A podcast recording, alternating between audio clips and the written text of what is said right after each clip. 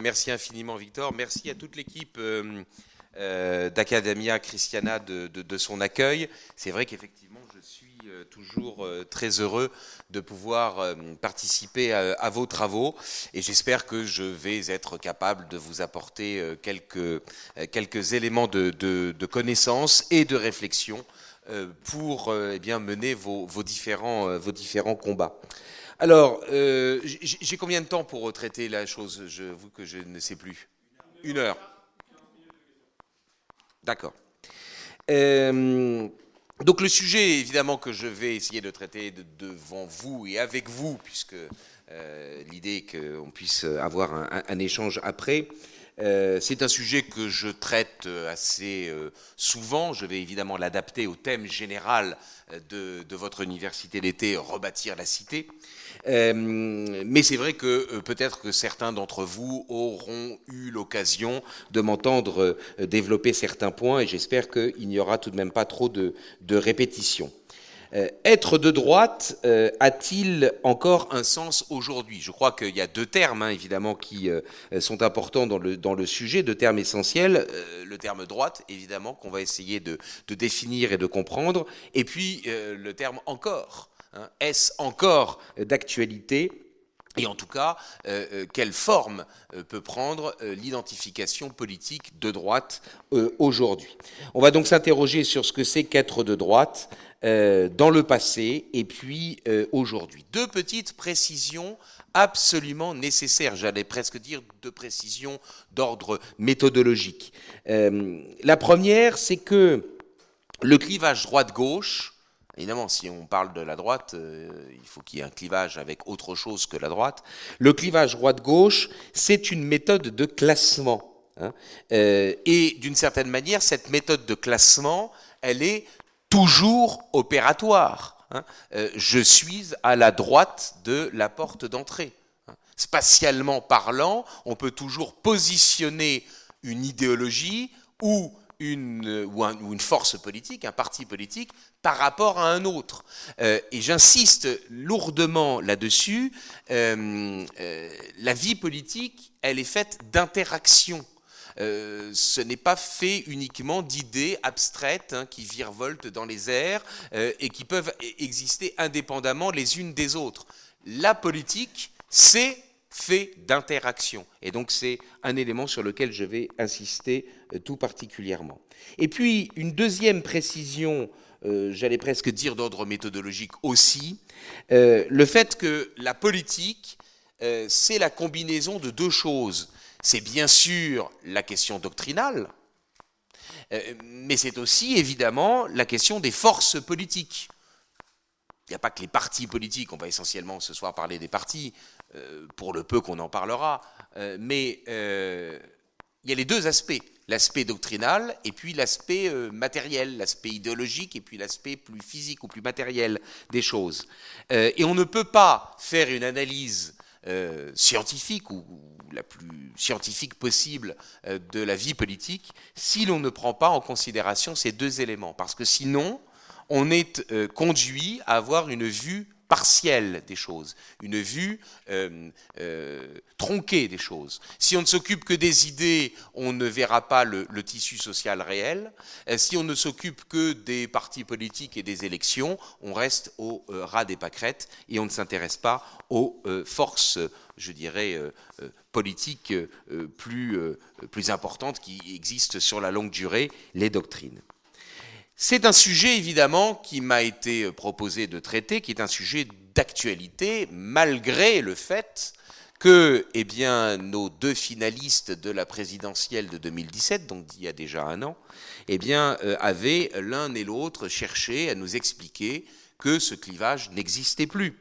Euh, vous savez bien qu'Emmanuel Macron se disait et de droite et de gauche, hein, Emmanuel Macron l'incarnation d'une certaine manière de la, de la grande coalition, euh, et puis euh, Marine Le Pen, quant à elle, vous le savez, euh, a prétendu pouvoir n'être ni de droite ni de gauche.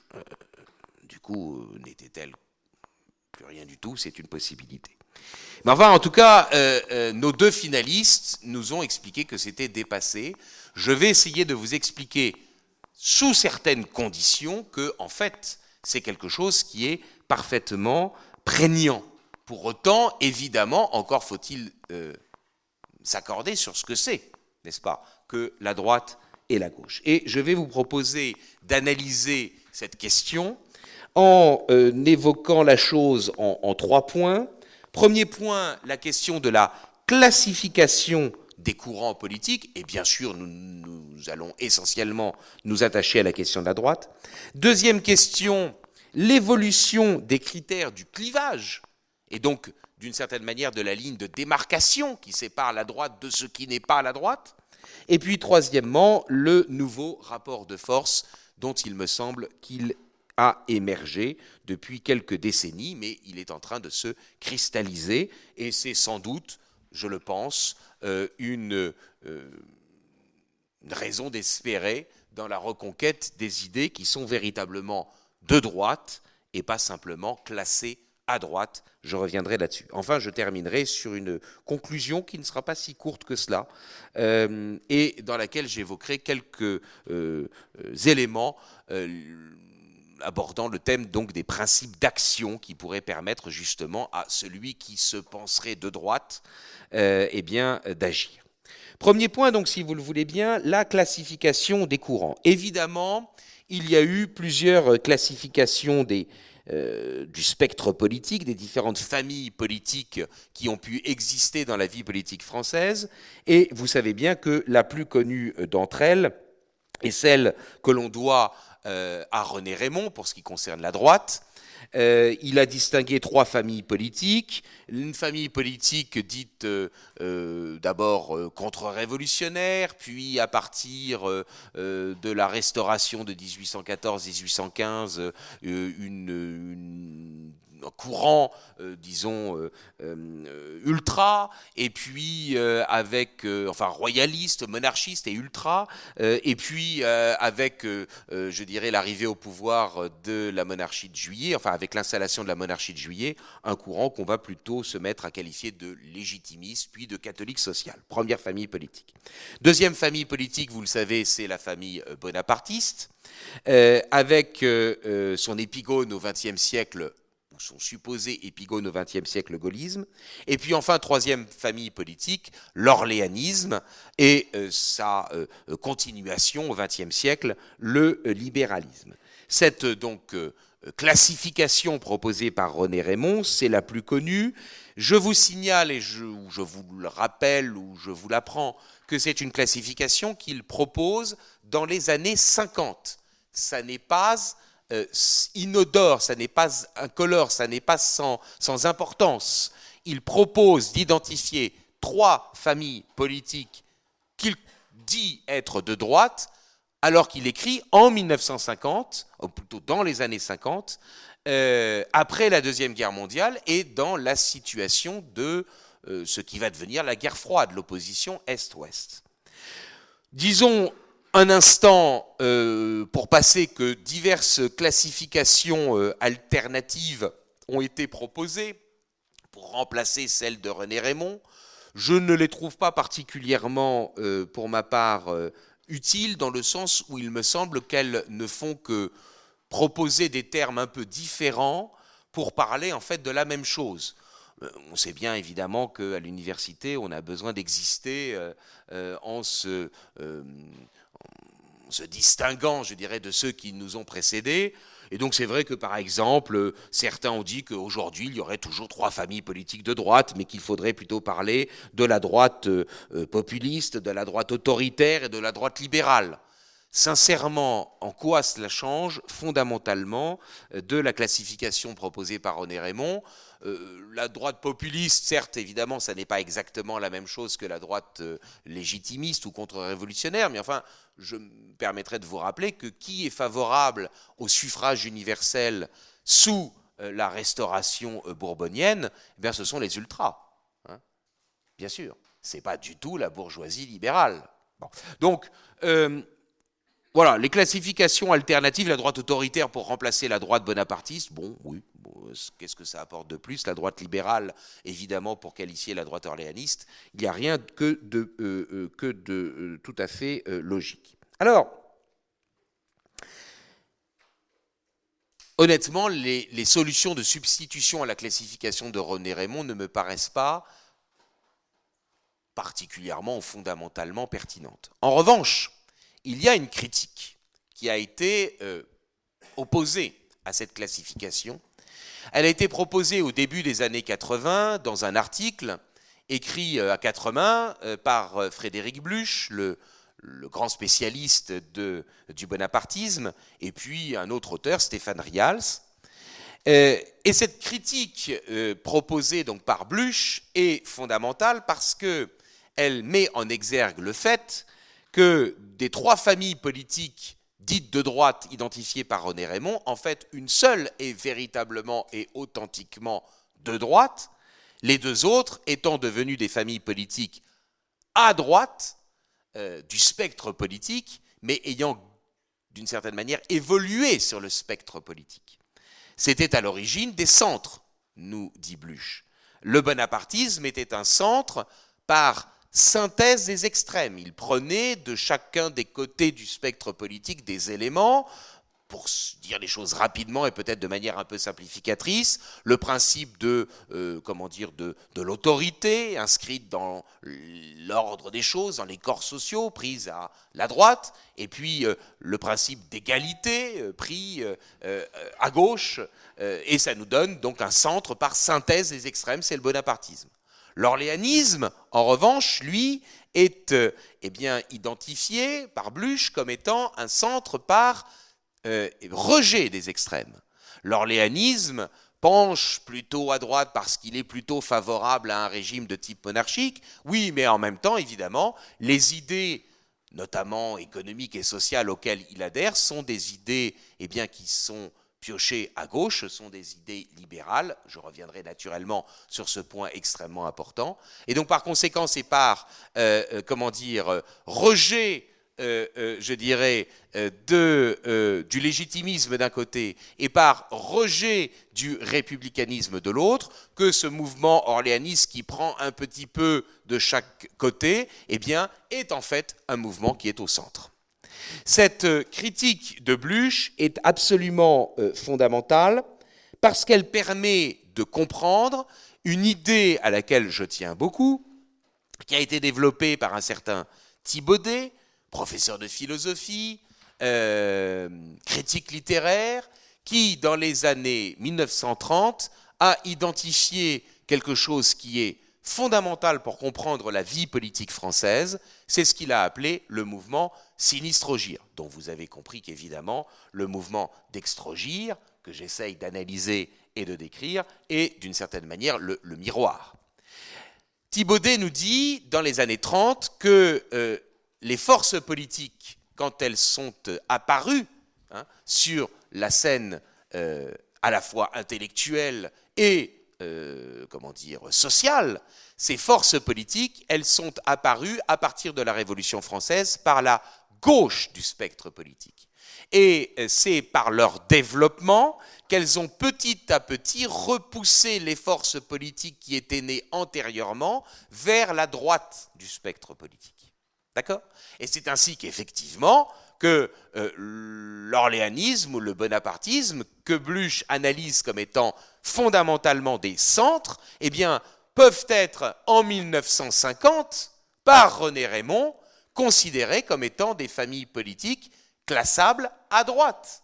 Parce que, euh, eh bien, évidemment, entre le 19e siècle et 1950, eh bien, il y a eu le développement du socialisme, et en particulier évidemment, alors ça c'est aussi une autre question, la manière de, classer le communisme par rapport au socialisme. Enfin, en tout cas, il y a le développement des idées socialistes, et bien entendu, vous le savez bien, par exemple en 1920, en France, eh bien, la, scission au sein de la SFIO, qui nous donne la SFIC, la section française de l'international communiste, le congrès de Tours, qui donne naissance au Parti euh, communiste en France.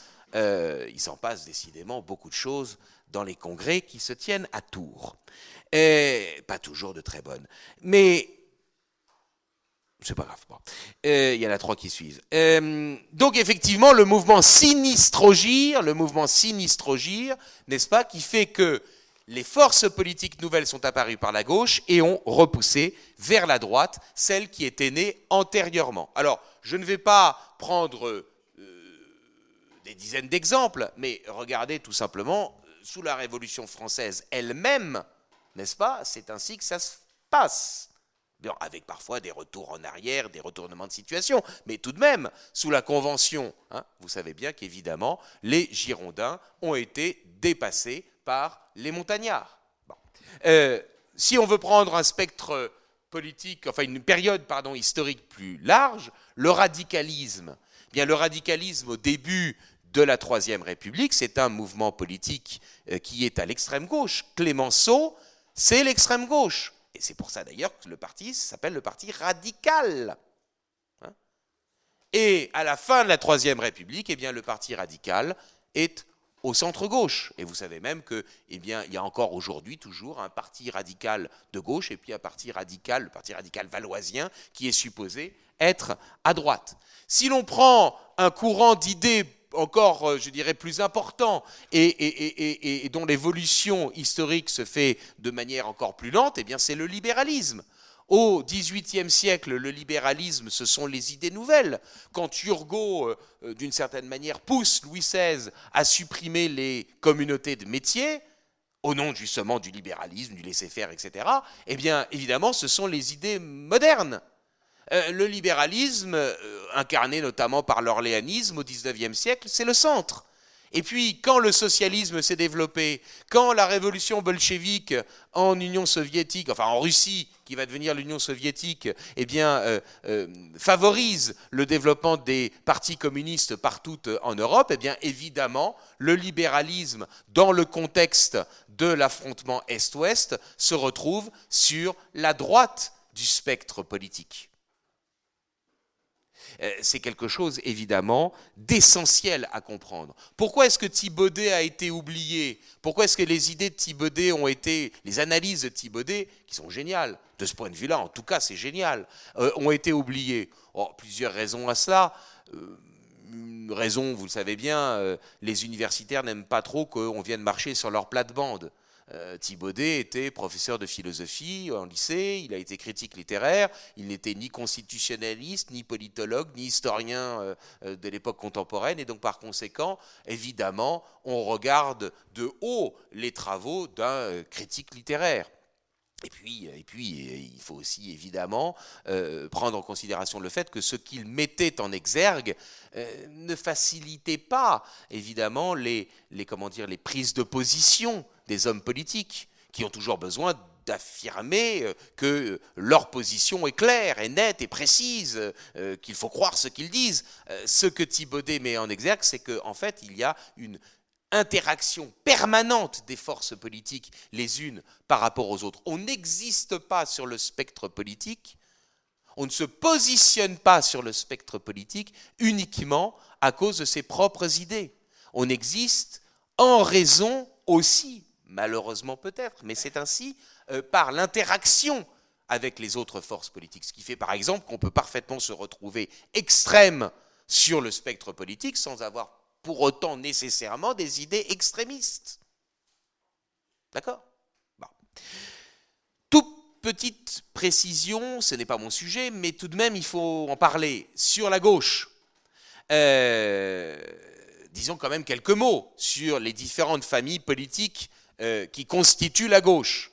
Euh, l'une des classifications les plus connues, c'est celle qui a été proposée par Jean Touchard, un grand historien des idées, euh, classification reprise il y a quelques années par Michel Vinocq. Et il identifiait trois grandes familles politiques de gauche, les communistes, les socialistes, les radicaux. Tiens, vous avez remarqué d'ailleurs que les radicaux, ce sont ceux qui sont supposés être les plus modérés. Ce qui montre bien qu'il y a bien une émergence des forces politiques, de la surenchère politique qui se fait par la gauche du spectre politique et qui repositionne les anciennes forces politiques. Cette classification, elle est intéressante et elle est, elle est parfaitement valable. Euh, le problème, c'est qu'évidemment, elle ne couvre qu'une partie de notre période contemporaine. Elle ne traite que de la vie politique depuis la Troisième, troisième République.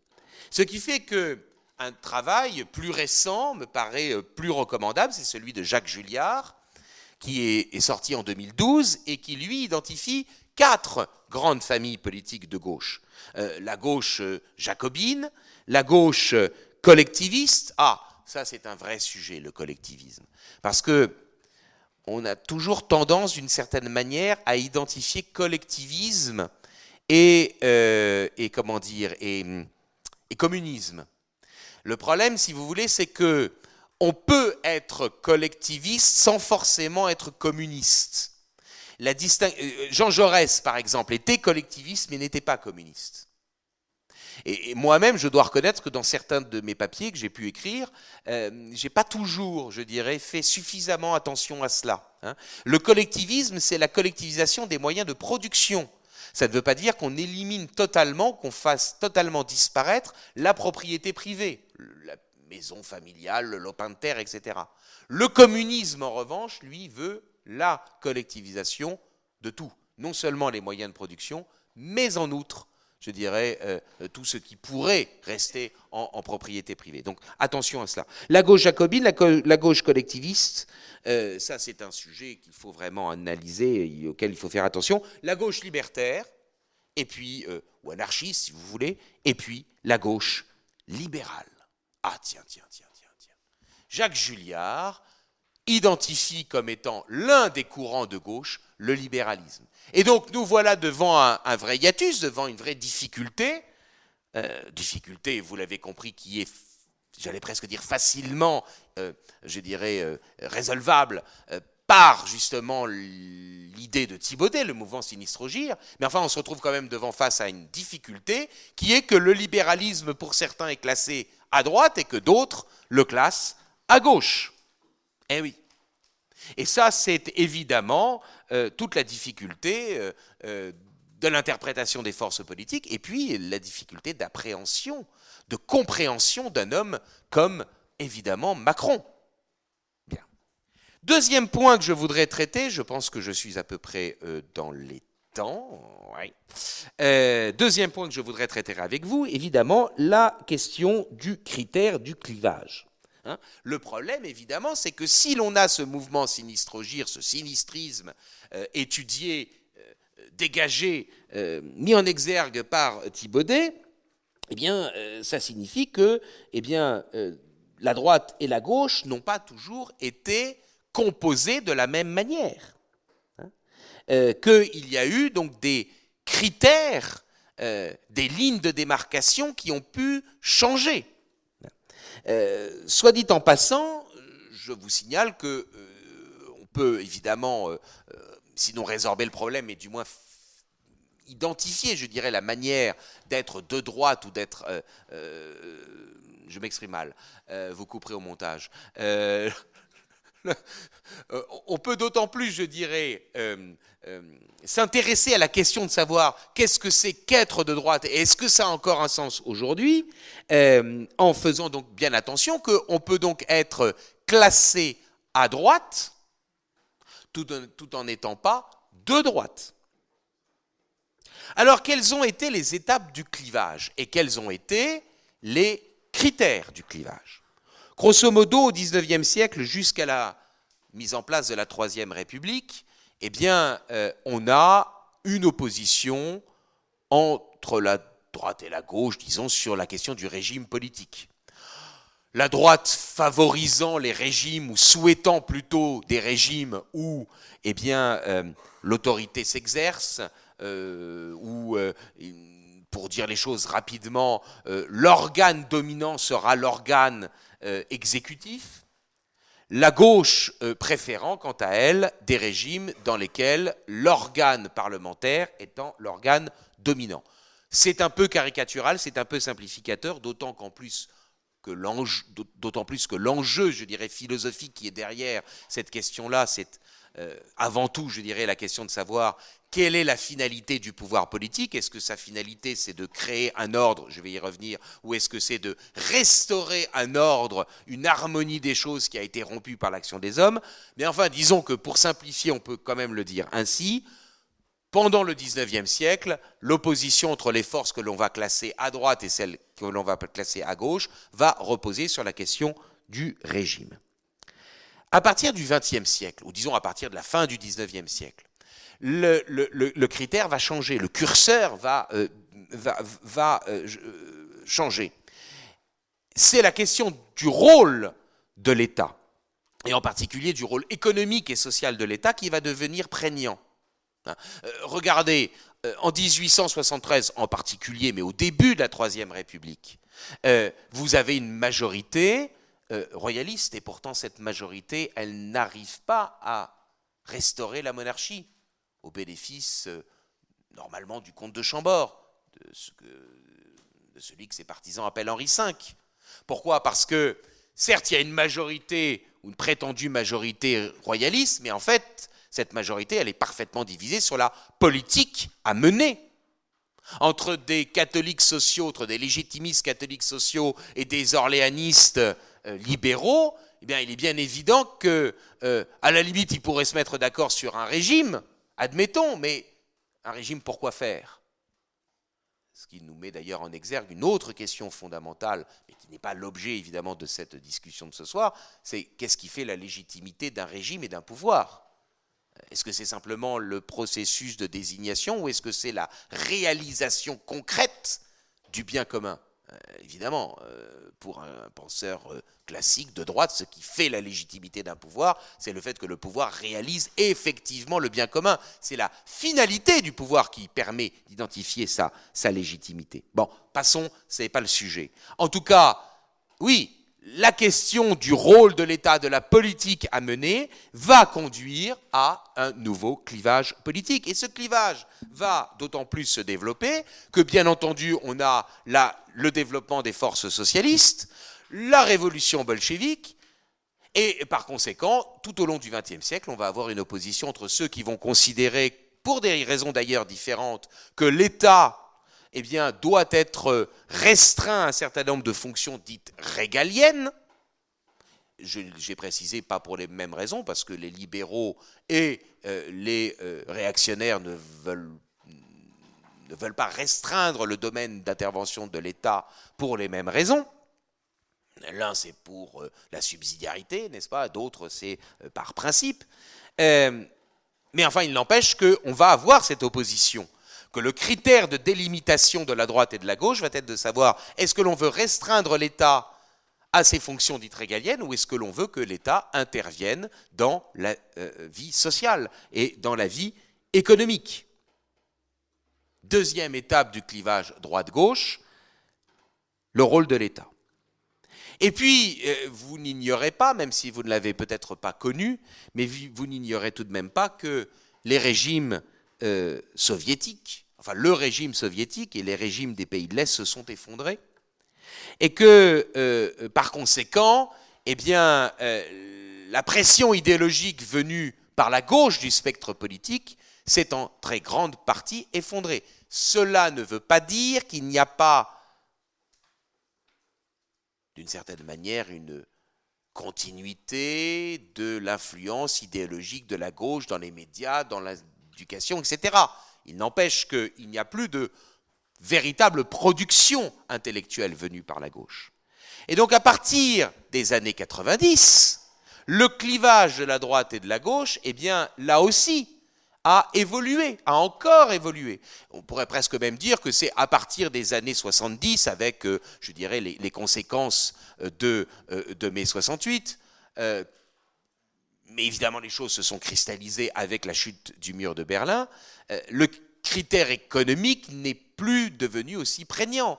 Les socialistes sont devenus sociodémocrates et même pour certains sociolibéraux. Il n'y a qu'à voir évidemment Tony Blair, il n'y a qu'à voir évidemment euh, euh, Manuel Valls, il n'y a qu'à voir évidemment Emmanuel Macron. Ce n'est plus véritablement une opposition prégnante, n'est-ce pas, entre ceux qui veulent une intervention de l'État et ceux qui veulent la restreindre. Et donc le critère de délimitation de la droite et de la gauche est, a de nouveau changé. Euh, le contexte politique, contexte de mondialisation, contexte euh, d'affirmation d'un islam conquérant, eh bien, a fait que désormais, le critère de délimitation de la droite et de la gauche, je l'ai proposé dans un ouvrage qui s'appelle Les forces politiques françaises en 2007. On a sorti aux presses universitaires de France un ouvrage collectif dans lequel j'avais fait le chapitre concernant le, clivage droite-gauche. Et euh, j'avais proposé dès donc 2007, juste après à la rentrée universitaire 2007, le fait que désormais le clivage ne se faisait plus sur les questions économiques, mais que désormais elle se faisait sur la question de la définition des corps sociaux. Qu'est-ce que c'est qu'une nation?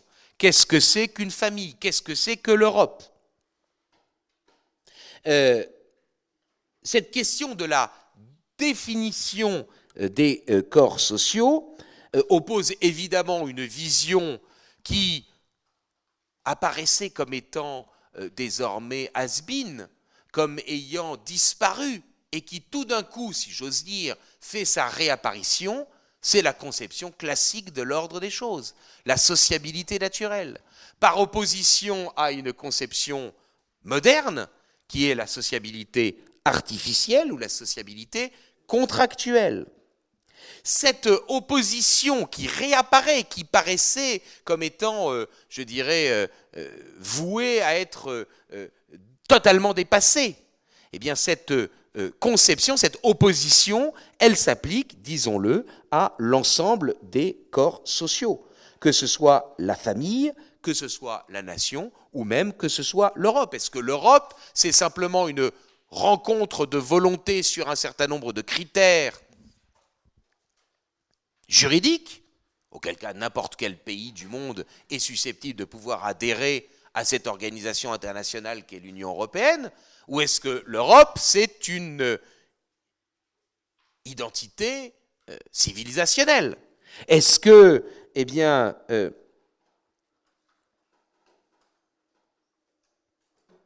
les corps sociaux sont une construction, ou est-ce qu'ils sont inscrits dans un ordre cosmologique des choses? Petite précision, je prends deux minutes tout de même pour le dire, même si cela prend du temps.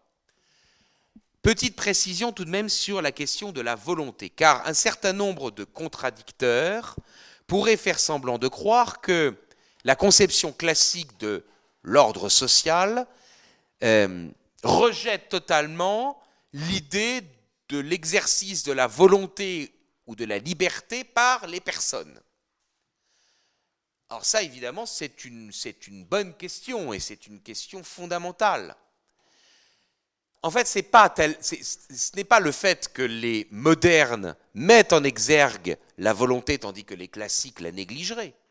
C'est la question de savoir à quoi sert la volonté, ou disons, quel est le rôle que joue la volonté dans l'appartenance au corps social. Vous allez me dire qu'on est très loin de qu'est-ce que c'est que le clivage politique, qu'est-ce que c'est que la droite. Je vous assure qu'on y est en plein. Hein. On y est absolument en plein. Euh, toute la question, c'est de savoir. Alors, prenons un exemple. la famille. Pour qu'il y ait une famille, il faut qu'il y ait un mariage. Pour qu'il y ait un mariage, il faut qu'il y ait le consentement des époux. Manifestation d'une volonté. Mais la volonté des époux, consiste-t-elle à créer ex nihilo le corps social qu'est la famille en lui donnant les règles qu'ils veulent bien lui donner ou est-ce que la volonté manifestée par le consentement des époux consiste à s'inscrire, à se couler dans une institution, dans un corps social qui existe dans l'ordre cosmologique des choses? Est-ce que la volonté d'une certaine manière, je parle sous le contrôle des philosophes, euh, est-ce que la volonté va consister à donner une essence, une existence, pardon, à une essence qui lui préexiste, ou est-ce que la volonté va produire, va créer le corps social? C'est ça la question. Et vous voyez bien que c'est une vraie question philosophique peut par ailleurs être, euh, je dirais évidemment sur ces questions de mœurs, de bioéthique, euh, euh, je dirais complétée par une vision religieuse. Mais c'est d'abord une question philosophique. pour la nation, c'est pareil. Hein. Est-ce que la nation, c'est une rencontre de volonté de ceux qui veulent bien s'agréger à un moment donné hein, le référendum permanent? Ou est-ce que, euh, je suis un peu, un peu dur là ici, hein, parce que je fais évidemment allusion à la fameuse conférence de Renan, je vous rappelle quand même que dans la conférence de Renan, il dit bien que le fameux référendum permanent, l'expression de la volonté, elle n'est possible que parce qu'il y a d'abord un patrimoine commun. Bon, mais enfin, vous savez bien qu'aujourd'hui, on ne retient que cet élément-là volontariste. Est-ce que la nation, c'est la rencontre de volonté des personnes qui, hic et nunc, veulent constituer un corps social? Ou est-ce que le corps social de la nation, ce sont les personnes passées, présentes et futures, hein, qui, eh bien, par leur conduite, par leur attitude, eh bien, manifestent une appartenance à un corps social dans lequel ils se coulent, dans lequel ils, duquel ils manifestent la culture. C'est ça le fond du problème. Ce qui est fondamental, euh, euh, c'est que cette opposition philosophique-là entre les classiques et les modernes, qui avait disparu du champ, qui avait disparu du radar politique, est réapparue par le changement du, euh, comment dire, du, critère du, du clivage droite-gauche. Hein euh, petit à petit, d'une certaine manière, nous avions euh, perdu de vue les options philosophiques fondamentales. Eh bien, elles sont en train de réapparaître. C'est exactement cela que j'ai proposé d'appeler le mouvement d'extrogir.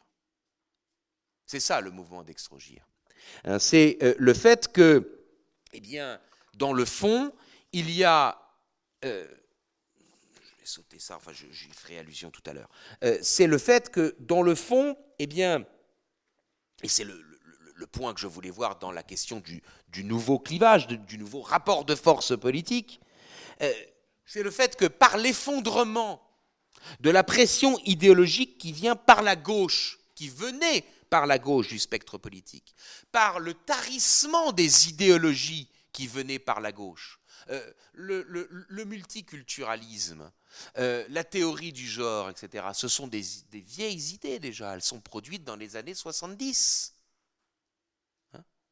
Alors c'est pas parce que nous, malheureusement, par euh, fainéantise, par maladresse, nous ne les avons pas vues venir suffisamment vite, euh, qu'elles ne sont pas déjà anciennes, si j'ose dire. Hein euh, on a découvert... Euh, bon, pardon. donc, par l'effondrement, n'est-ce pas, des idéologies venues par la gauche, désormais la pression peut se faire par la droite du spectre politique. Cet effondrement provoque un, effondrement, une perte des repères. Regardez par exemple la construction européenne. Euh, je, veux insister là-dessus, parce qu'en plus il y a des élections européennes l'année prochaine. Euh, euh, et puis parce que je, vous avoue que je suis parfois un peu peiné, je dirais, par des télescopages chronologiques que je trouve ennuyeux. le souverainisme est apparu dans les années, dans les années 90 par justement l'emballement de la construction européenne. Le fameux traité de Maastricht 92, le traité d'Amsterdam, etc. Euh, euh, euh, on ne peut pas, je dirais, reporter dans les années 50 ce qui était, ce qui n'a été dans le fond que, je dirais, le développement inconsidéré euh, sans repère de la construction européenne à partir des années 90, en raison notamment de l'effondrement du mur de Berlin, du rideau de fer. Euh, quand vous êtes dans les années 50, je ne dis pas que ça a été bien fait, je ne dis pas qu'il fallait le faire ainsi, euh, qu'il ne fallait pas le critiquer, mais quand vous êtes dans les années 50, la construction européenne a une logique. Elle a une logique géographique. Et elle a une logique, j'allais presque dire, politique. Constituer un espace économique suffisamment puissant pour pouvoir résister à ce qui va euh, au pacte de Varsovie, pour dire les choses rapidement. Vous avez une délimitation géographique, vous avez une justification. Vous pouvez contester la manière dont ça s'est fait, mais on ne peut pas transposer le, comment dire l'élargissement géographique et, comment dire et l'approfondissement institutionnel tel qu'ils se sont faits à partir des années 90 le reporter 30 ans plus tôt ou 40 ans plus tôt. Donc il y a à la fois un effondrement euh, de l'idéologie venue par la gauche, une perte des repères, euh, notamment géopolitiques, l'émergence de nouvelles euh, inquiétudes ou de nouveaux dangers, la mondialisation, qu'elle soit une mondialisation culturelle ou, humaine, l'émergence d'un nouvel ennemi géopolitique, l'islamisme, tout cela conduit à ce que désormais les questions politiques soient désormais celles qui sont posées par la philosophie politique classique. Alors, bien entendu, il y a un effet électoral au mouvement d'extrogir. Mais je voudrais simplement dire que certains ont fait semblant de ne pas le comprendre, que ce n'est qu'un aspect, euh, je dirais, subalterne ou presque négligeable hein, dans, cet ouvrage qui porte sur le mouvement d'extrogir, ça n'est qu'une toute petite partie de l'ouvrage. Bon, l'éditeur a préféré mettre en gros la guerre à droite aura bien lieu, euh, c'est-à-dire effectivement l'opposition entre ce qui n'est que à droite et ce qui est véritablement de droite, sous-titre le mouvement d'extrogir. J'aurais préféré mettre le mouvement d'extrogir et mettre le titre en sous-titre. Malheureusement, l'éditeur est maître de ces choses. Bon. Mais ça n'est qu'une toute petite partie. Cela dit, pour autant, le mouvement d'extrogir, il existe bien. Alors, certains ont essayé de me faire passer pour un crétin en essayant de dire que le mouvement d'extrogir était la prévision du fait qu'il euh, y aurait soit Fillon, soit Marine Le Pen élue à l'Élysée. C'est pas ça du tout.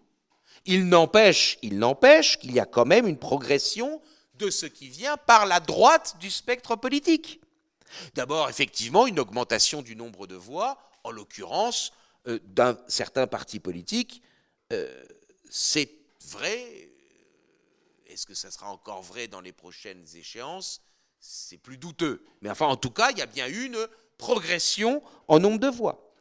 En outre, je vous signale, et, j'insiste là aussi parce que vous êtes plus jeune que moi, malheureusement, c'est ce qui fait que je suis de ce côté de la table et vous de l'autre côté, euh, c'est que je suis plus vieux que vous.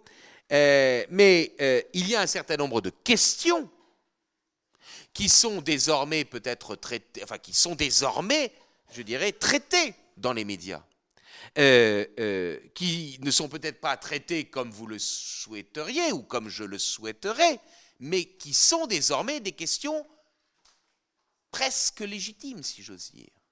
L'immigration est une question qui est régulièrement traitée. Vous n'avez pas connu, vous avez dû pour la plupart d'entre vous naître euh, sous Chirac, Bon. Par conséquent, vous n'avez pas connu les années 80 et les années 90, où la question de l'immigration n'était pas une question. Le mouvement d'extrogir et le fait que la droite, ce qui vient de la droite, de ce qui est véritablement et authentiquement de droite, regagne du terrain, reconquiert de l'espace politique, c'est notamment cela.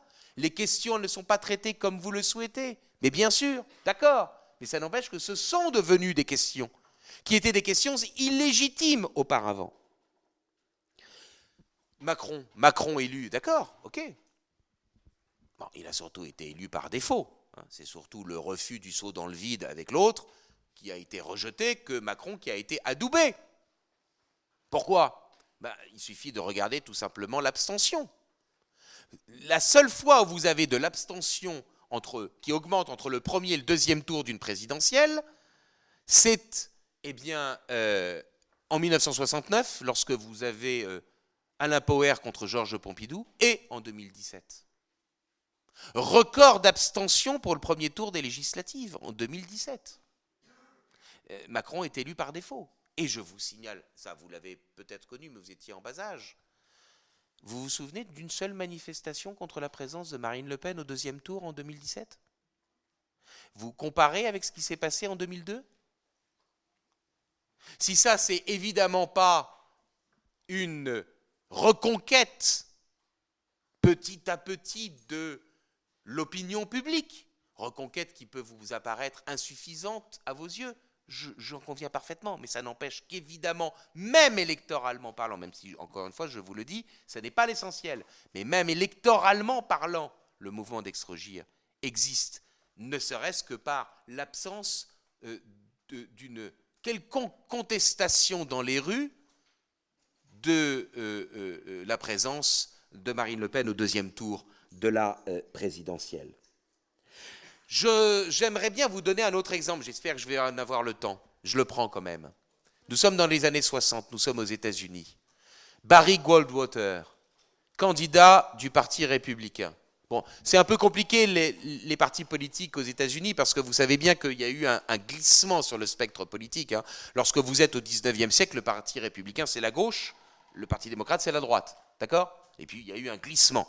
D'accord? Bon, enfin, le fait est que dans les années 60, pour dire les choses rapidement, le Parti républicain, c'est quand même la droite. Barry Goldwater, battu à plate couture dans les votes populaires, 60% pour le candidat démocrate, 40% pour Barry Goldwater. Qu'est-ce qu'on donne comme explication? Il est beaucoup trop à droite. Bon. Barry Goldwater finit sa carrière politique, puisqu'il continue à avoir des mandats, finit sa carrière politique dans les années 80. Il est à la gauche de Ronald Reagan. Il déclare que Ronald Reagan, c'est vraiment un extrémiste par rapport à lui. Et puis, évidemment, vous le savez, 2016, élection de. Qu'est-ce qu'on disait, qu'est-ce qu'on disait pour dire Barry Goldwater euh, était forcément battu? Les deux spectres politiques des républicains et des démocrates se superposent. Hein. on n'est pas avec deux spectres politiques qui se euh, qui, connaissent une, frontière très claire, ils se superposent. Il y a une partie de l'électorat qui peut voter pour l'un ou pour l'autre, et puis il y a une partie qui ne vote que pour l'un ou que pour l'autre. Et on nous dit Barry Goldwater a été battu parce qu'en fait, il n'était pas candidat dans la partie centrale du spectre des républicains. D'accord? C'est-à-dire un candidat susceptible, par sa modération, de capter l'électorat démocrate qui se retrouve au même endroit sur le spectre politique. Je, suis clair ou pas? Vous, me le dites. C'est à peu près clair? Bon. Il est excentré. Et c'était vrai. Dans les années 60, effectivement, il était excentré. Je vous signale qu'il est battu. Donc, comme je viens de vous le dire, il ne fait que 40% des voix populaires sur le même positionnement politique, Donald Trump est élu. C'est ça le mouvement d'extrogir? C'est aussi simple que ça. Le mouvement d'extrogir, c'est ça. Je ne suis pas en train de vous dire que Donald Trump est la réincarnation de saint Thomas d'Aquin.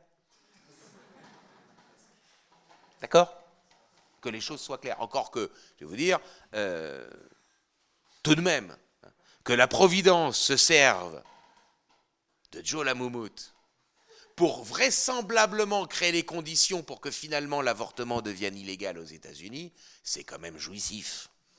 Faut quand même bien le dire. Hein bon. Mais voilà, c'est ça le mouvement d'extrogir. Le mouvement d'extrogir, c'est sur un même positionnement politique. Barry Goldwater est battu à plate couture. 50 ans plus tard, Donald Trump l'emporte. Avec le même positionnement. Pas les mêmes idées, pas le même discours. On est bien d'accord mais sur le même positionnement sur le spectre, sur le spectre, euh, sur le, le, spectre politique.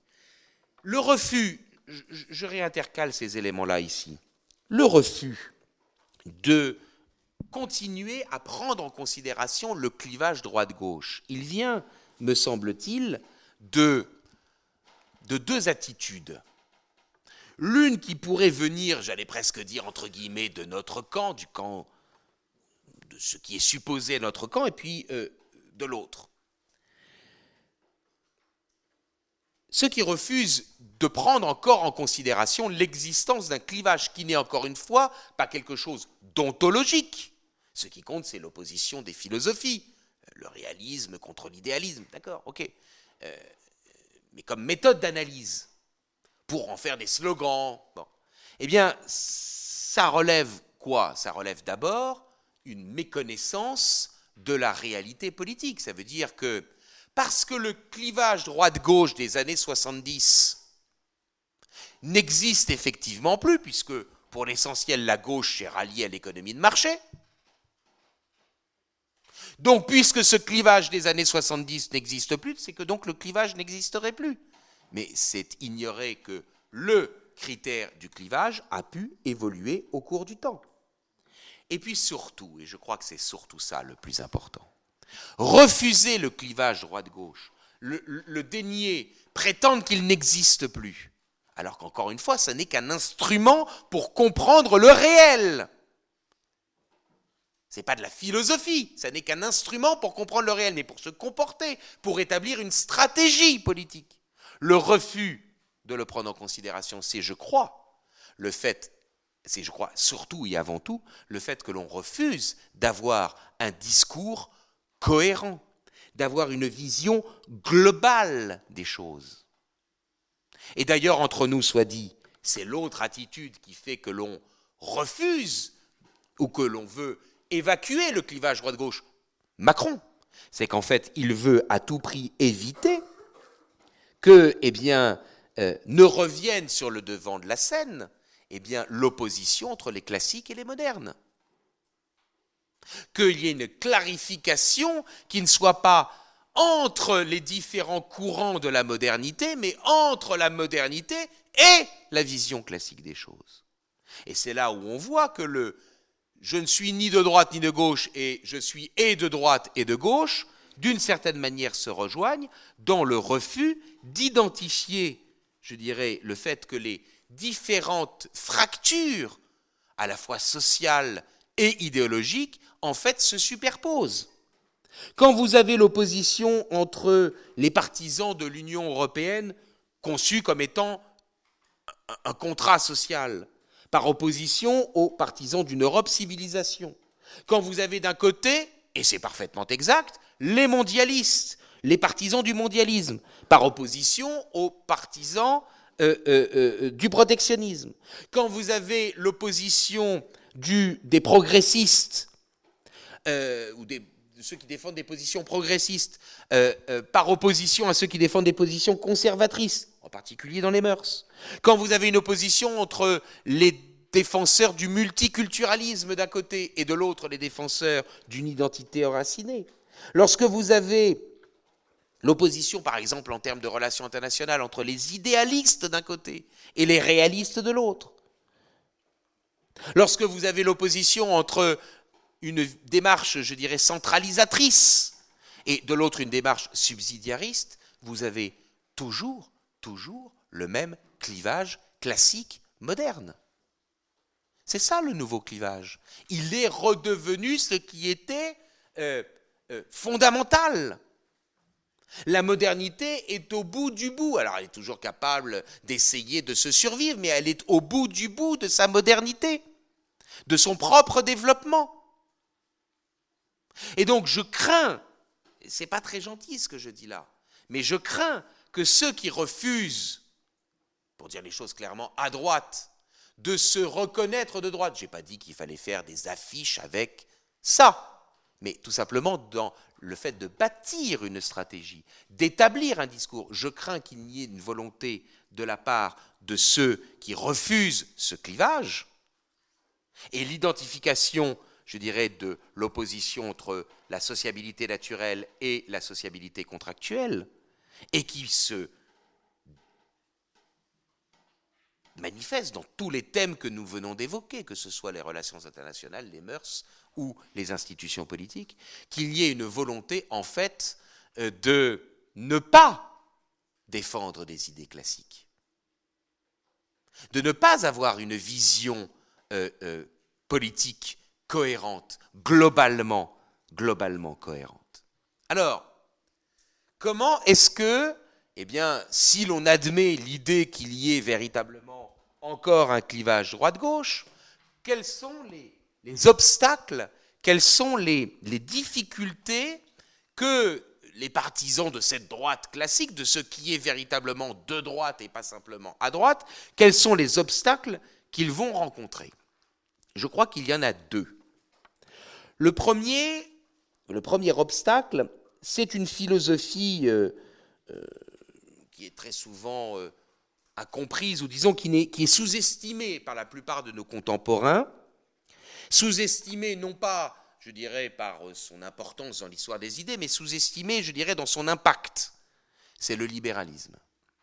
Et puis il y a un deuxième obstacle, qui est une pensée plus hybride, plus ambiguë, moins, je dirais, importante, je dirais, dans son impact philosophique dans l'histoire des idées, mais qu'il faut prendre en considération, c'est le regain tout à fait étonnant, je dirais, du conservatisme. Et je vais développer avec vous, si vous le voulez bien, ces deux points. En quoi le libéralisme et en quoi le conservatisme obscurcissent l'émergence de ce qui est véritablement de droite? Euh, vous le savez bien, il y a un, alors vous le savez bien, en tout cas vous êtes peut-être moins confronté que moi à des personnes qui ont connu euh, avant le mur de Berlin. Bon. Mais vous le savez bien, euh, il y a un certain nombre de personnes qui se sentent très sincèrement et qui se disent très sincèrement de droite et qui, se sentant et se considérant très sincèrement de droite, se sentent obligés de se dire libéral. Parce qu'en face, il y a l'Union soviétique. Et que, évidemment, lorsqu'on est dans l'affrontement Est-Ouest, qui explique qu'effectivement le libéralisme se soit retrouvé, rappelez-vous le mouvement sinistre gire, se soit retrouvé sur la droite et qui s'imagine qu'évidemment c'est le meilleur moyen de lutter contre l'Union soviétique.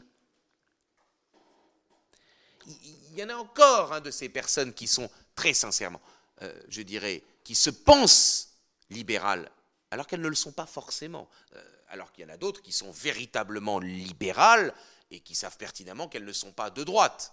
Mais il y en a d'autres qui se pensent sincèrement libérales et qui donc du coup se pensent, enfin qui sont véritablement, enfin qui, se sentent véritablement de droite et qui se sentent obligés d'être libérales. Il y a donc une confusion très importante et ça fait partie des sujets euh, de, de débat qui vont être fondamentaux dans les mois et dans les années à venir. Il y a une confusion très grave entre les libertés, qui sont d'ordre naturel, et le libéralisme. D'abord, le libéralisme, ce n'est pas que le libéralisme économique, c'est une philosophie globale hein, qui peut s'appliquer dans les différents domaines de l'ordre social. Qu'est-ce que c'est que le libéralisme? Ça va être évidemment un peu prétentieux de ma part de le résumer en une ligne, en quelques minutes, mais c'est une philosophie pour laquelle il n'existe pas de valeur en soi. Il n'existe de valeur que par la rencontre de volonté, le prix. Voilà. Il n'y a pas, euh, une chose n'a pas une valeur en soi, une chose ne va avoir de, valeur que par sa valeur d'échange. La valeur d'usage, Saint Thomas, la lampe à huile, tout ça. D'accord Donc, c'est une philosophie dans laquelle il n'y a pas de valeur en soi, il n'y a de valeur que par la rencontre de volonté. Et donc, par conséquent, on ne peut évidemment pas assimiler la défense des libertés économiques et sociales, par exemple, parfaitement intégrée dans le concept de subsidiarité. On ne peut pas, évidemment, euh, assimiler la lutte contre des taux de prélèvements euh, obligatoires spoliateurs avec le libéralisme. Ce n'est pas parce qu'on est pour, ou disons, contre la technocratie, contre la bureaucratie et contre le fiscalisme qu'on est libéral. Non. Ça, ça va être extrêmement difficile à le faire comprendre. Or, c'est un des sujets fondamentaux. J'insiste lourdement là-dessus. On peut être contre le fiscalisme sans être un adepte de cette philosophie euh, subjectiviste qu'est le libéralisme. En outre, je le dis parce que je sais que c'est un argument, que c'est une, question qui est très souvent traitée. Euh, D'aucuns disent, mais nous ne sommes pas dans une société libérale. Regardez les taux de prélèvements obligatoires que nous avons. Le problème, si vous voulez, c'est que, euh, j'allais presque dire que ce ne sont que les moyens. Qu'est-ce que c'est que les prélèvements obligatoires? C'est ce qui est ponctionné par l'État. Et même, je vais presque vous dire que, euh, en fait, les taux de prélèvements obligatoires, ils devraient être même considérés comme étant beaucoup plus élevés qu'ils ne le sont. Est-ce que vous pouvez avoir une voiture sans avoir une assurance? Ah, vous pouvez choisir l'assurance avec laquelle vous allez contracter. Mais vous ne pouvez pas avoir une voiture sans assurance. Donc, en fait, l'argent dont vous disposez librement, que vous allez pouvoir effectivement pouvoir affecter au choix que vous voulez faire, c'est beaucoup moins que les 50, euh, euh, c'est quoi, 50% euh, grosso modo qu'on vous laisse. En fait, je, crois qu'il y a une confusion, alors là qui est entretenue par nos amis libéraux, volontaires, entre ce que c'est qu'une société libérale et les moyens qui sont laissés aux acteurs privés pour intervenir sur le marché d'une société libérale. Est-ce que je me fais bien comprendre? Le taux de prélèvements obligatoires indique ce qu'il vous reste comme moyen matériel pour intervenir sur le marché. Mais ce qui définit avant tout la société libérale, ce n'est pas les moyens dont vous disposez, c'est avant tout l'étendue du marché. Qu'est-ce qui est négociable? Alors là, je suis au regret de dire à nos amis libéraux, que même les libéraux du XIXe siècle n'avaient pas imaginé que la grossesse d'une femme serait négociable. Une société libérale, ce n'est pas uniquement la question de savoir qu'est-ce qui nous permet d'intervenir, quels sont les moyens dont nous disposons pour intervenir sur le marché. Une société libérale, elle se définit par le fait que, par l'étendue du marché, par le fait que tout est susceptible de devenir négociable. Or, par l'ouverture des frontières, par l'abaissement ou même la disparition des contraintes morales. Nous sommes dans une société éminemment plus libérale, même avec un taux de prélèvements obligatoires extrêmement élevé et spoliateur pour les familles et les entreprises, c'est parfaitement exact. Nous sommes quand même dans une société plus libérale qu'elle ne l'était il y a un siècle.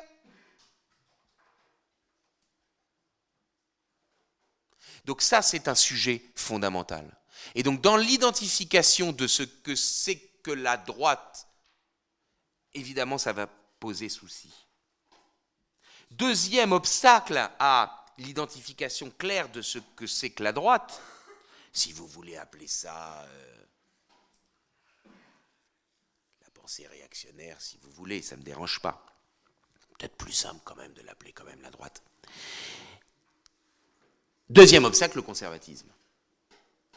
Le conservatisme, eh bien, vous le savez bien, c'est né à la fin du XVIIIe siècle. Et c'est né à la confluence de la pensée libérale et de la pensée euh, contre-révolutionnaire. Vous avez des auteurs qui sont allés jusqu'à devenir contre-révolutionnaires tout en venant d'ailleurs du monde libéral. Burke. Edmund Burke est un Whig. Et donc tout le problème se pose, et, donc pardon, et donc évidemment le conservatisme va subir le mouvement sinistrogire de la même manière que toutes les autres idéologies. Au fur et à mesure du développement des idées venues par la gauche, le conservatisme va lui aussi être petit à petit coloré, parasité, colonisé par les idées qui viennent de la gauche. Au fur et à mesure, le conservatisme est devenu le fauné du libéralisme. Et donc toute la question qui se pose maintenant, et que j'ai posée à mes chers amis, euh, co-auteurs, enfin moi je ne suis qu'un auteur, c'est pas moi qui l'ai dirigé, du dictionnaire, du fameux dictionnaire du conservatisme, dont je vous recommande évidemment la lecture. Mais toute la question maintenant va se poser de savoir comment se situe le conservatisme. Est-ce que le conservatisme, c'est uniquement ce qui va servir à bloquer les énièmes évolutions de la modernité, mais pour conserver la modernité Et je vous signale que la plupart des auteurs qui aujourd'hui sont devenus les parangons du conservatisme et qui passent dans beaucoup d'émissions de radio, de télévision éminemment sympathiques, sont sur cette position-là. Faites attention à ce qu'ils écrivent. Lisez-les précisément. La plupart des auteurs aujourd'hui conservateurs sont en fait des auteurs qui veulent bloquer les évolutions de la modernité pour sauver la modernité. Est-ce que le conservatisme va être ce qui va bloquer la renaissance des idées classiques ou est-ce que le conservatisme ne pourrait-il pas être, est-ce que le conservatisme pourrait être, ce que je souhaite, le vecteur, le véhicule, l'un des vecteurs, l'un des véhicules de la renaissance des idées classiques S'inscrire dans le mouvement d'extrogir, faciliter la reconquête de l'espace politique, intellectuel, social et électoral par les idées classiques. C'est un vrai problème dans la renaissance des idées dites conservatrices, ou dans le fait que le pavillon du conservatisme est aujourd'hui de nouveau mis en avant, j'attire votre attention sur ce risque. Je conclus. J'aurais eu d'autres choses à évoquer, mais tant pis. Je conclus avec deux points. Premier point, enfin disons avec la question de l'action politique.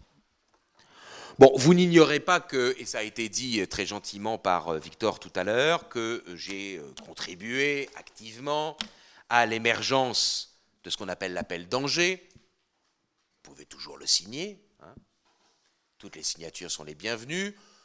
Nous donnons au compte-gouttes les signatures. Pensez bien qu'on a oublié d'être con et que dans les semaines à venir, il est fort probable qu'il y ait des personnalités de différents mouvements qui s'ajoutent à la liste actuelle.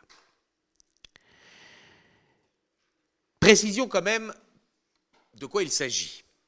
Vous l'avez bien compris, cet appel d'Angers est pour l'unité de la droite et non pas l'union des droites, dont vous avez bien compris qu'évidemment, ça ne veut rien dire, puisque il y a ceux qui sont de droite et ceux qui ne sont que à droite. Donc l'appel d'Angers, c'est un appel pour l'unité de la droite. Droite qui est susceptible parce que c'est comme ça. C'est la vie sociale, c'est les relations amicales des uns avec les autres ou les inimitiés des uns par rapport aux autres. Droite qui est aujourd'hui éparpillée dans différentes structures politiques, qui ne feront jamais alliance. Jamais, jamais, jamais. Elles ne feront jamais alliance. Donc par conséquent, nous avons considéré que euh, il paraissait plus opportun de proposer de partir de la base pour que des personnes qui au niveau local se connaissent, se font confiance, puissent agir ensemble pour pouvoir par exemple se présenter aux élections, mais pas seulement, tout simplement avoir des activités sociales au bénéfice du bien commun. Mais des actions évidemment au niveau local et qui des actions qui n'aient pas besoin et qui même, disons-le, peuvent très largement se passer des autorisations des états-majors parisiens. À condition naturellement qu'il y ait une convergence sur un certain nombre de valeurs, et ce texte identifie cinq valeurs. Je ne vais pas vous en faire euh, plus euh, la propagande, mais cinq valeurs l'identité, l'autorité, la souveraineté, les libertés ou la subsidiarité et la dignité. Cinq valeurs dont je prétends qu'elles sont des valeurs ou des principes qui sont cohérents, contrairement à la plupart des programmes des partis politiques de nos amis, et deuxièmement, qui rassemblent 80% de l'électorat de droite qui se répartit entre différents mouvements. Ça n'est qu'un exemple d'action. Mais il est bien évident que l'action politique, elle peut aller beaucoup plus loin, et c'est ce sur quoi je veux naturellement insister.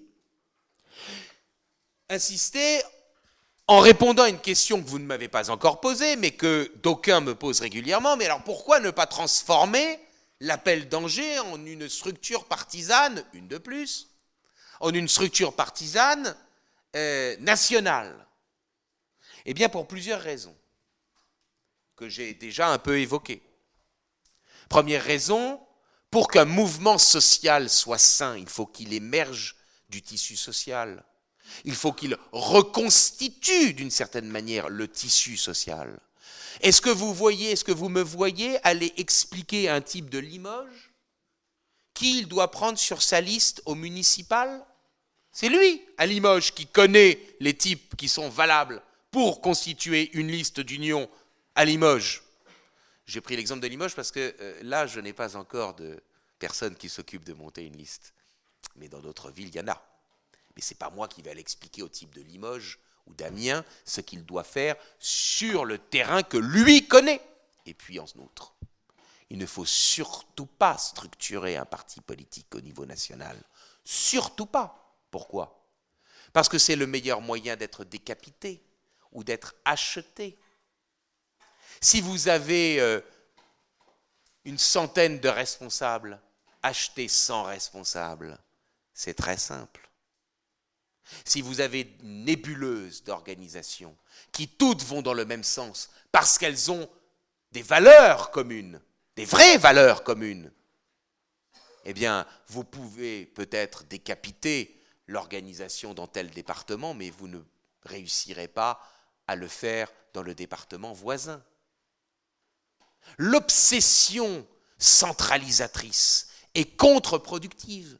Il faut faire confiance à la subsidiarité. L'obsession pour le chef, c'est une obsession qui est un prétexte pour ne rien faire. Les chefs, ils vont émerger naturellement des différentes actions politiques qui sont remenées par les uns et par les autres. Est-ce que vous croyez sincèrement, je prends toujours ces exemples-là, parce que ce sont des copains. Bon. Est-ce que vous ne croyez pas que Charles et Benjamin ont démontré que par leur activité, ils étaient capables de mener une action et qu'ils se sont révélés être des chefs Vous voyez très bien de qui je veux parler. SOS Chrétien d'Orient. Mon vieux camarade Reynald, qui a monté une association Mémoire du futur, qui a réussi à reconstruire une chapelle avec un chantier de bénévoles qui illustre, je dirais, l'enracinement d'une culture, qui euh, permet, je dirais, la renaissance d'une identité. Est-ce qu'il n'a pas démontré localement qu'il avait les capacités d'être un chef? Qu'est-ce que c'est que cette histoire d'attendre le chef? C'est parce qu'en fait, on ne veut rien faire. L'activité politique, elle peut se faire de multiples façons. Des associations de défense du patrimoine naturel ou culturel, des associations caritatives, des mouvements de jeunesse, des institutions scolaires, des coopératives d'achat, des mises en commun de production agricole, etc., etc. Tout le spectre social doit être couvert, tous les talents sont nécessaires. Est-ce que Jeanne d'Arc aurait pu intervenir à Orléans pour lever le siège d'Orléans s'il n'y avait pas d'abord eu des résistants à Orléans? Donc cette obsession de dire pour qu'il y ait un mouvement politique, il faut qu'il y ait un chef, c'est n'avoir aucune confiance dans le tissu social et dans, j'allais dire, les idées justement grave erreur, dans les principes que l'homme de droite a à défendre. Parce que fondamentalement, et là c'est promis, je conclus vraiment, fondamentalement, qu'est-ce qu'il fait l'homme de droite? L'homme qui est vraiment de droite, il ne défend pas des idées abstraites. Fondamentalement, il est là pour révéler, dévoiler l'ordre naturel des choses. On ne se bat pas, et c'est pour cela que le mouvement d'extrogir peut fonctionner beaucoup plus vite que nos adversaires n'ont mis de temps pour conquérir le pouvoir et pour tenter de détruire notre héritage. C'est que nous, on ne se bat pas pour des idées qu'on doit inculquer par la raison, etc., ou par le mensonge, comme ils l'ont fait moult fois. Il s'agit de révéler l'ordre des choses, le, rendre le bien commun concret.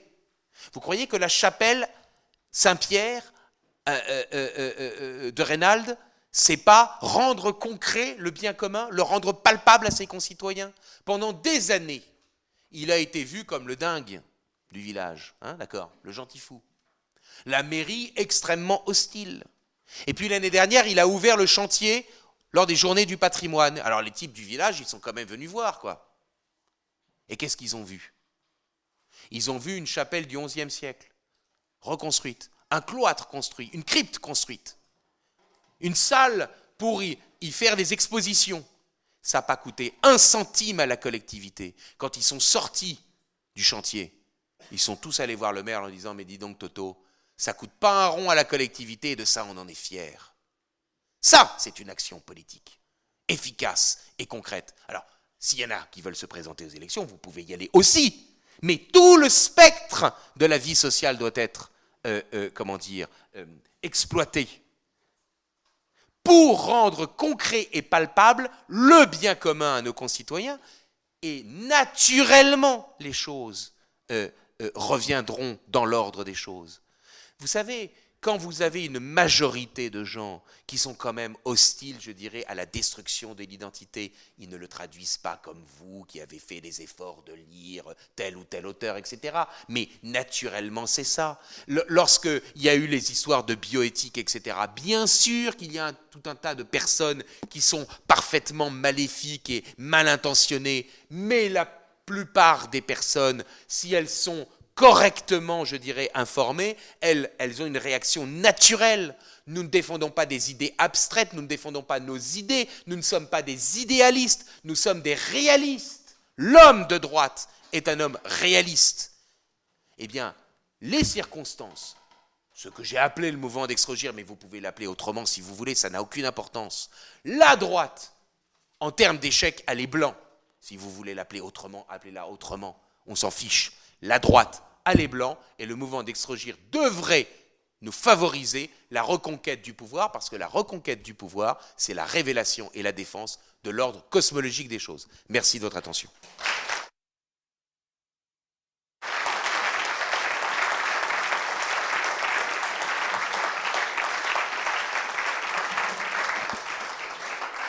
Évidemment, j'ai été plus long que prévu, mais bon, tant pis. Merci, cher professeur. Euh, alors, donc, comme tous les soirs, euh, nous avons la possibilité d'accorder donc trois questions, trois remarques euh, à, chacun d'entre vous, enfin, à l'ensemble de la salle. Donc, n'hésitez pas à lever la main pour le micro.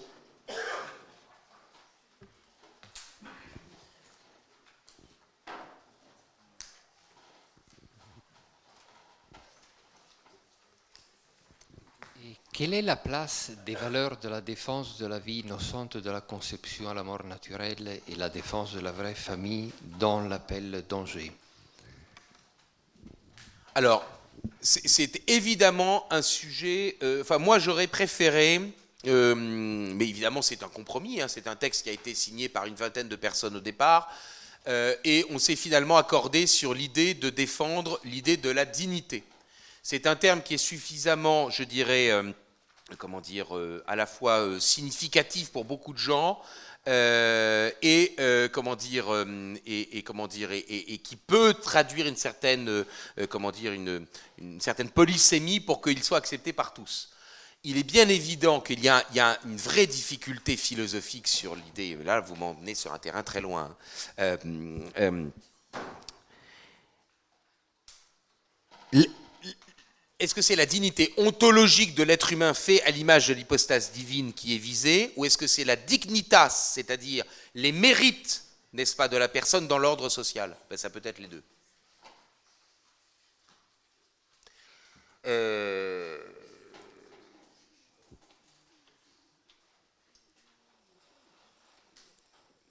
vous comprenez bien qu'évidemment, la notion de dignité, elle permet d'envisager la question de l'avortement de différentes manières. Euh, si c'est la dignitas que vous évoquez, eh bien, il est bien évident que c'est le fait de dire que l'enfant à naître est innocent, et c'est parce qu'il est innocent que là, il, est illégitime qu'il subisse une rétribution qui soit la mort. J'ai l'impression que je suis absolument pas clair. Euh, en tout cas, euh, bon, alors je reviens, je reviens, j'essaie de répondre de manière plus claire à votre question. La question de la défense de l'innocence de la personne euh, et, de, comment dire, de la défense de la conception, je dirais, euh, traditionnelle de l'ordre social et des mœurs, a été évoqué comme étant le cinquième point dans cet appel. C'est plus clair ou pas? Pas sûr. Votre question, c'était de savoir, est-ce que les différents courants qui se sont représentés, vous allez, je, je fais les questions et les réponses, est-ce que les différents courants qui ont accepté de signer ce texte ont accepté de dire que euh, euh, la personne euh, innocente ne doit pas être éliminée impunément. C'est ça votre question? Ben oui, de fait, s'il signe le texte, oui.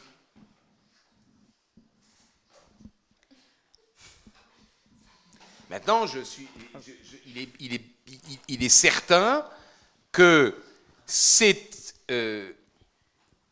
un des aspects, je dirais, les plus délicats dans, euh, je dirais, l'identification de ce qui est une position véritablement classique et de droite. Oui. Disons clairement qu'il y a des personnes qui euh, euh, n'assument sans doute pas et n'assumeraient sans doute pas, je dirais, des positions clairement pro-vie. Mais là, pour le coup, nous sommes dans le domaine du possible. Et honnêtement, une liste au municipal euh, aura peu l'occasion de se prononcer sur ces questions-là. Mais voilà. bonjour, merci pour votre intervention. Euh, comment expliquez-vous que malgré le mouvement d'extrogère que vous identifiez, et là je vais faire un petit parallèle avec euh, la conférence qu'on a eue avec euh, Victor Aubert hier, que ce soit toujours la gauche qui mène la danse, notamment dans les sujets sociétaux donc, je pense notamment à l'avortement, le mariage pour tous, la PMA pour toutes, qui sait pourquoi pas plus tard la légalisation de la GPA. et quand on regarde certains sondages qui sont faits sur, sur, ces sujets-là, euh, bon, après, les sondages, ça vaut ce que ça vaut, mais c'est quand même euh, utile pour, euh, pour on va dire, prendre la température. pourquoi enfin, les, les, Français sont-ils toujours aussi à gauche concernant ces sujets-là? Est-ce que c'est parce que ce, sont, ce, seront les, les, prochaines, étapes, ou en tout cas les prochaines citadelles de la gauche que, la gauche a encore et qui vont tomber ou, Comment vous, vous identifiez, on va, dire, ces, ces résistances-là au mouvement d'extrogère sur ces sujets-là en particulier?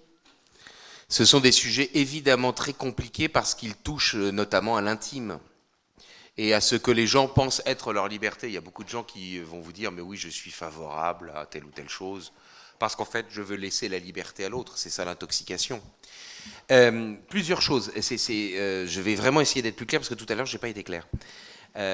plusieurs choses. D'abord, oui, je pense que les sondages traduisent l'état de l'opinion. Mais attention, euh, l'opinion, elle peut être en partie fabriquée, et notamment par les questions que vous posez.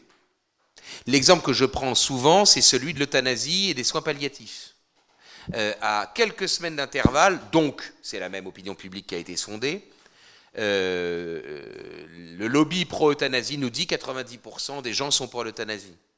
Quelques semaines après, on s'aperçoit qu'en fait, il n'y a que 45% des gens qui sont pour l'euthanasie. Tout le reste, ces 45 autres pourcents, en fait, en fait, ils sont pour les soins palliatifs. De la manière dont vous posez la question, vous pouvez avoir des résultats qui sont plus ou moins clairs. Euh, donc, je pense que l'opinion est en fait beaucoup plus divisée qu'elle n'apparaît euh, sur ces sujets-là, ou disons de la manière dont les choses, sont, sont présentées. ensuite, il est bien évident qu'il y a tout un tas de personnes qui peuvent rejoindre des partis de droite sur un certain nombre de questions, mais pas sur ces sujets-là. Ce sont des sujets, euh, comme je viens de le dire, euh, liés à l'intime, liés, je dirais, à la morale, euh, liés, je dirais, à, à, des choses qui sont, comment dire, très délicates, c'est-à-dire que on n'ose pas prendre position parce qu'en fait, on se dit qu'on n'est pas cohérent avec soi-même. C'est-à-dire qu'en fait, on a oublié, je dirais, la, possibilité de la rémission. Voilà, je sens que je ne suis pas clair.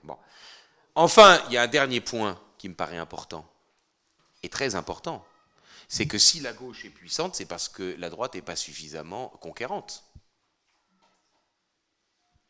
Euh, et, ne cherche pas à avoir un discours cohérent. Moi, tant que la loi Taubira n'a pas été votée, n'avait pas été votée, je n'ai rien dit sur la stratégie qui avait conduit euh, à s'opposer à la loi Taubira. À partir du moment où la loi Taubira a été votée, où les décrets d'application qui étaient prêts, c'est tout à fait étonnant parce que d'habitude ils mettent six mois pour faire les décrets d'application, là ils étaient prêts tout de suite. À partir du moment où la loi a été votée, les décrets d'application euh, publiés et la loi mise en application, j'ai commencé donc à émettre un certain nombre de réserves sur les stratégies qui avaient été menées.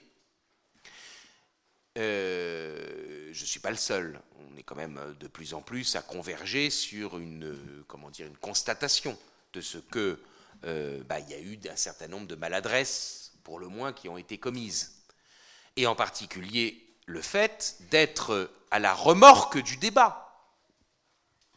Vous vous rendez bien compte que euh, les manifestations qui ont eu lieu euh, ont été des manifestations sur les sujets qui ont été imposés par les tenants du pouvoir. Bis repetita sur la PMA et la GPA. Il faut être profondément. pardon.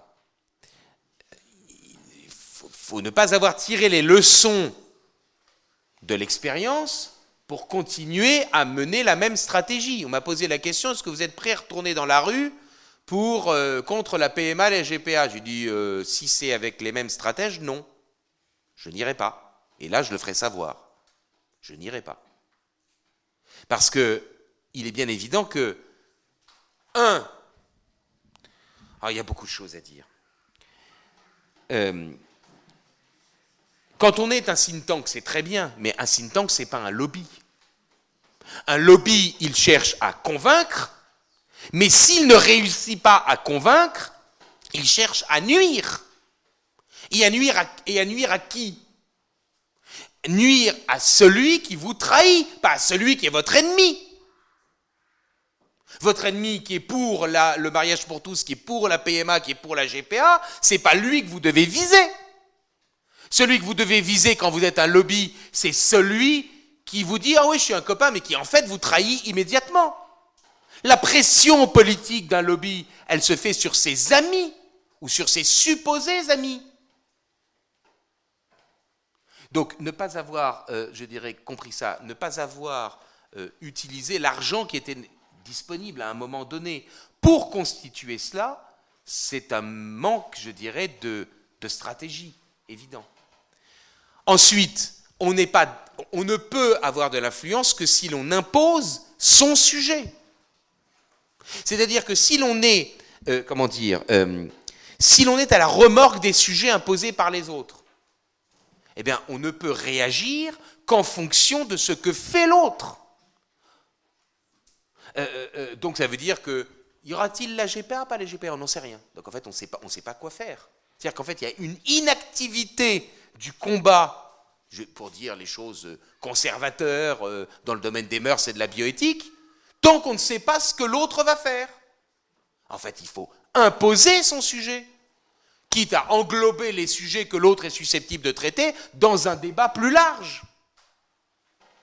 Et en particulier, en particulier, évidemment, parler de la question qui est la matrice de toutes ces questions, c'est-à-dire l'avortement.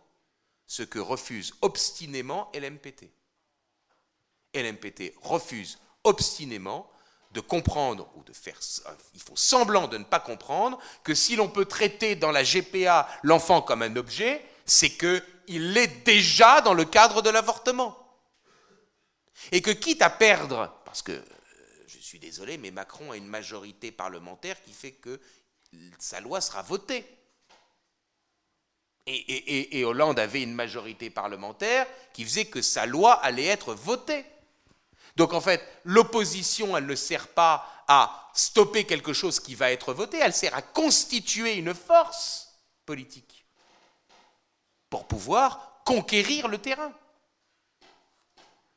Donc attendre de ne s'opposer qu'à la PMA et la GPA, c'est un, c'est un combat perdu d'avance, et c'est en plus un combat qui va coûter du temps et de l'argent aux familles. Euh, s'ils font ça, c'est qu'ils ne sont absolument pas respectueux de leurs militants ou de ceux qui sont susceptibles de les écouter. Je suis extrêmement dur, pardonnez-moi, mais, mais je, suis exaspéré euh, par, ce, euh, par, ce manque de, de stratégie. Enfin, puisqu'on est sur ce sujet-là, déballons tout, il y avait un mouvement transpartisan qui était une des incarnations de ce qu'on aurait pu appeler le mouvement d'extrogir, hein, c'est clair. Hein. Euh, ce que Gabriel Cluzel a appelé la France bien élevée, qui s'est réveillée, etc. C'était un mouvement transpartisan. Ce mouvement transpartisan qui mettait dans l'écart des gens qui n'allaient pas à la même messe, des gens qui n'allaient pas, qui ne votaient pas de la même manière, mais qui se réunissaient. Ce mouvement transpartisan a été délibérément euh, cassé en permettant l'émergence de cette euh, euh, organisation grotesque qui s'appelle Sens commun. Il faut être euh, demeuré ou ne pas connaître l'histoire pour s'imaginer que l'on puisse influencer un parti politique sans y prendre le pouvoir.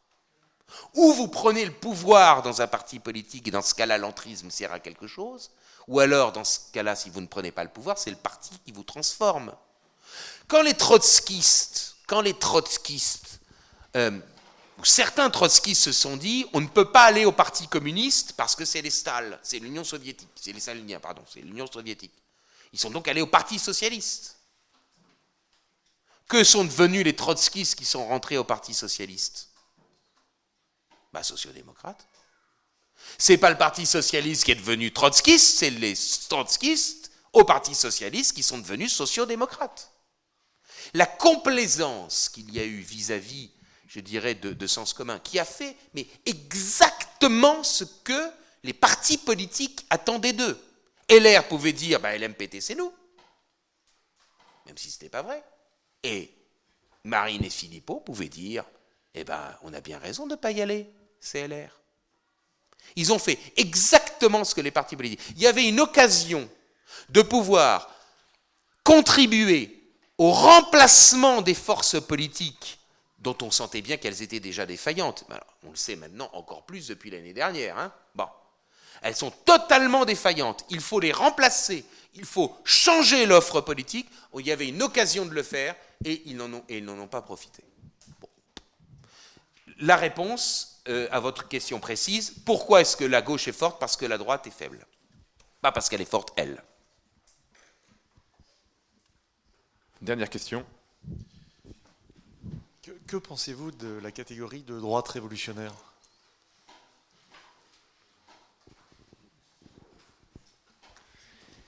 Eh ben, j'en pense pas grand-chose. Euh, Vous voyez, c'est Sternel, euh, plus largement. Ah, Sternel Plus largement, oui.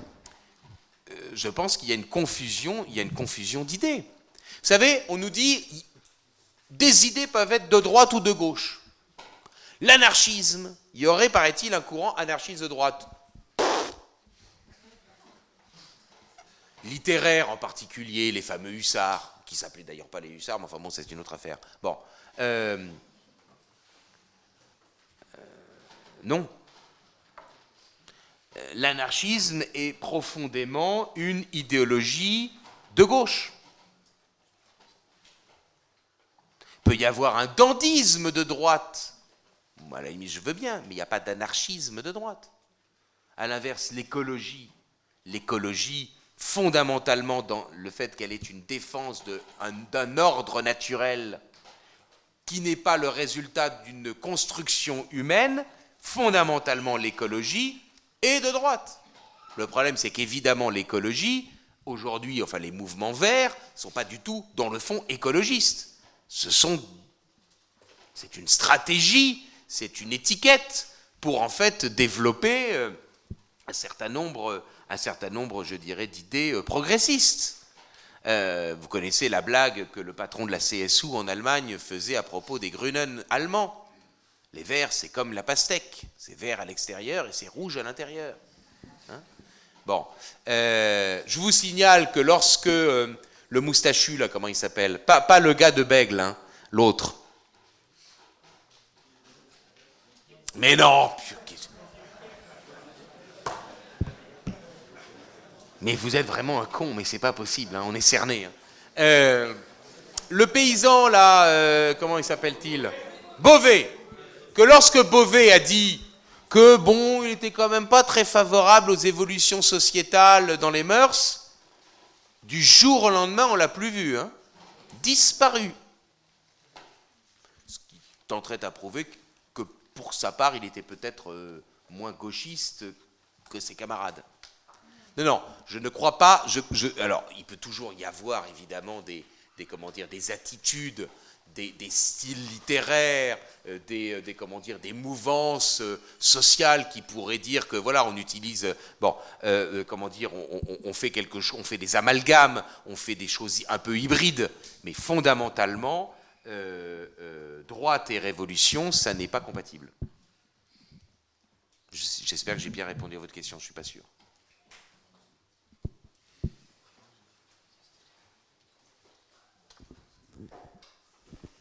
Euh, c'est pas Sternel que je vous conseillerais le plus de lire. C'est pas inintéressant, mais, euh, mais c'est pas. Euh, il a des obsessions personnelles qui font qu'il. qu'à mon avis, il déforme les choses. Ou en tout cas, certaines choses. c'est un auteur intéressant, c'est un auteur important, mais c'est pas. mais c'est un auteur qu'on lit une fois qu'on a, je dirais, suffisamment, je dirais, de, de connaissances si vous voulez vous intéresser à l'opposition classique moderne, vous lisez par exemple un auteur comme Michel Villet. Voilà. Ça, c'est un investissement à faire dans, dans certains livres. C'est de la philosophie du droit, mais c'est important. Voilà, j'espère que j'ai été à peu près euh, compréhensible et qu'en tout cas, j'aurai contribué à nourrir euh, les débats qui vont suivre dans les jours, euh, dans les jours à venir.